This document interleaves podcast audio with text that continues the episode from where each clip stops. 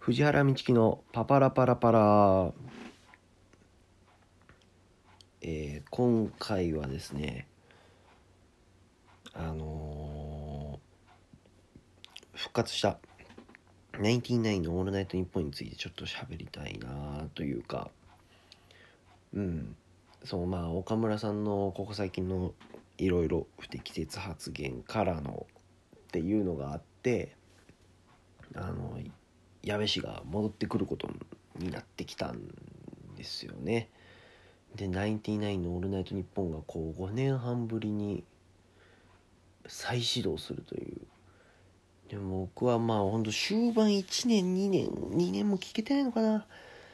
ぐらい聞けたぐらいなん,、うん、なんですけどいやもうそれはすごい嬉しかったんですよね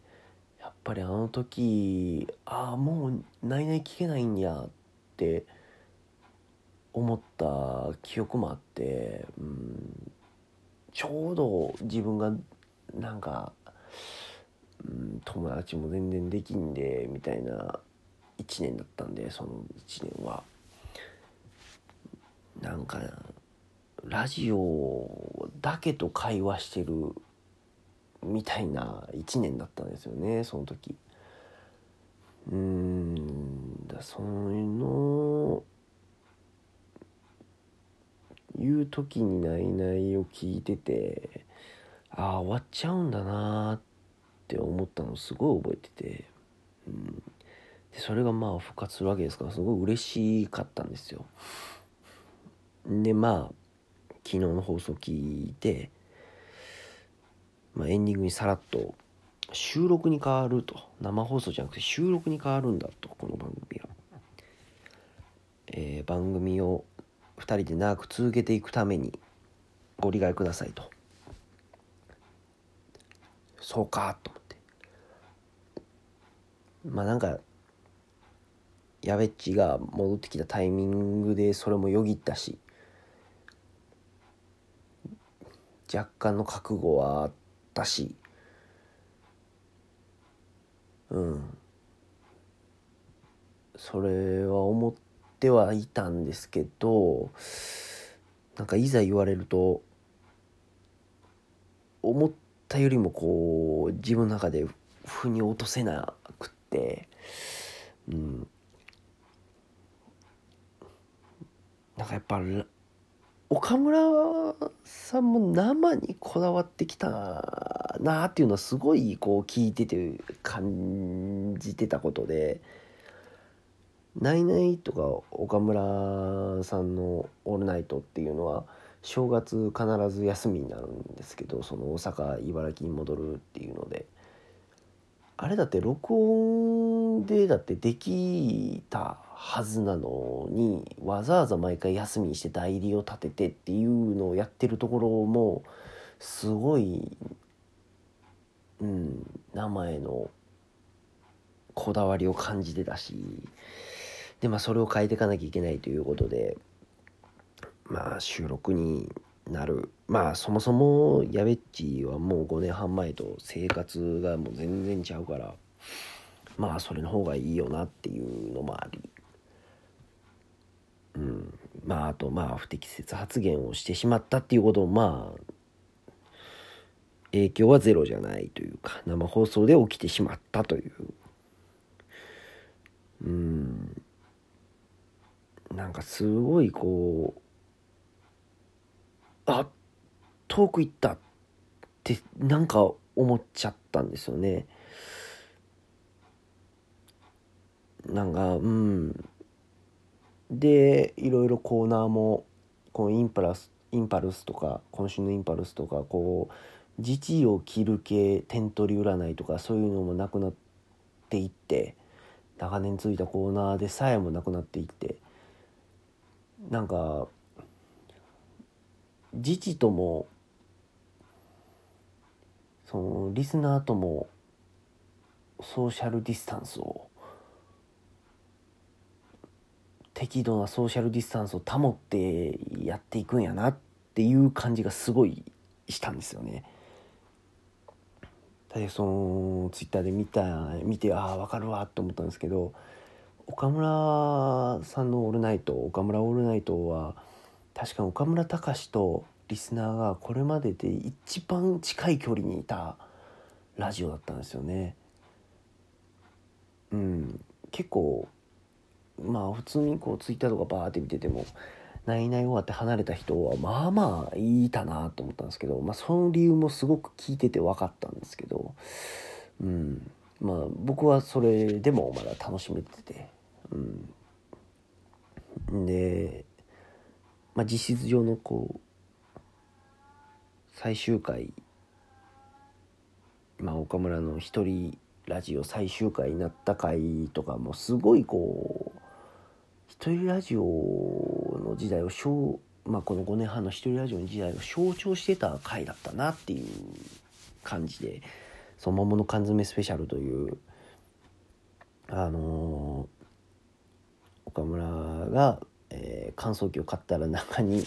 5年前の賞味期限の桃の缶詰があったと。でこれがちょっと一人で家で開けるの怖いからラジオで開けるっつってそれで企画として1本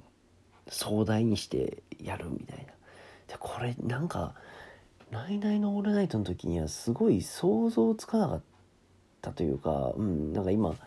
やっぱ最後1年しか聞いてなかったりするんで「こうオールナイトニッポン」をあの本昔に出た本をちょっと読み返したりするんですけどなんかこういう流れって多分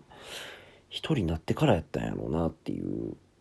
こういうことができるっていうのは、うん、のがあってすごいあれって本当に岡村一人ラジオのあの醍醐味がギュッとした放送やったんですよ前半は。うん、本当にラスト数分でバンっていかれてしまったんですけども、うん、いやーで「ナイナイのオールナイト」が終わる頃ってよく言われてたのがもう僕覚えてるんですけどそのツイッターとかほんまにツイッターしか見てなかったんであの時期とか。あの「ナイナイのラジオ」はラジオの教科書なんやと。だから終わられるとなみたいな感じのそのうんツイートをよく見たんですよね。うんでそれもよくわかるなと思って。1時間トーク1時間コーナーみたいな。もう本当にくっきりしてたんで。でまあコーナーも本当バランスがよくっていう。うん。でその教科書が今そうやって録音とか収録によると。それをやると。った時こう深夜ラジオというもののあり方がなんかそっちに行くのかなとも思ったんですよね。うん、でよくさらに言われてたのはこう結婚したら子供生まれたら、うん、深夜ラジオはできないまあその矢部氏が前辞めた時とかそういう時にそういうことも言われだしてで、まあ、そこから5年半でまあいろんなこう当時はそんなに結婚してなかったですけど深夜ラジオやってるそのジャンクオールナイトのいわば黄金とこやってる人たちは結婚してなかったですけどこの5年半で一気に結婚したり子供生まれたり先週も春日が子供生まれたりとかしてうん。なんかそういう時代でもなくなりそうだなと。なんかすごい深夜ラジオというもののあり方が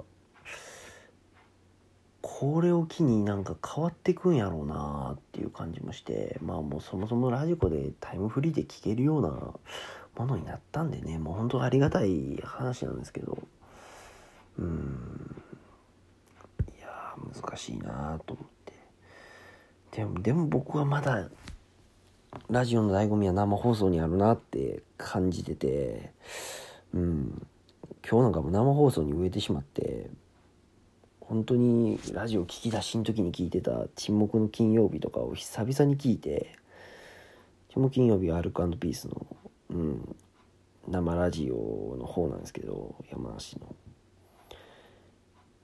なんか今ちょうどテレワーク中のアシスタントというかまあまあ一緒にやってる乃木坂の中田かなと終盤電話でつないでたんですけどそこがお風呂場からつないでてもうお風呂完全に入ってる状態でつないでたんですよね。それでまあみんなテンション上がってシャワーヘッドの特定だとかなんだみたいな悪ノリメールがガーって乗ってきてあの感じとかもすごい楽しいんですよね。それこそがほんまに自分の中で時の共有やなと思っててこれはラジオやなって思うところだったんですよね。でさっきまで聞いてたんですけど小籔笑い飯の同齢20月1のラジオなんですけどこっちもあの小籔が遅刻しましてでその状況をずっとタクシーで電話つないでとかやってたんですよね。でそれもやっぱすごく面白くて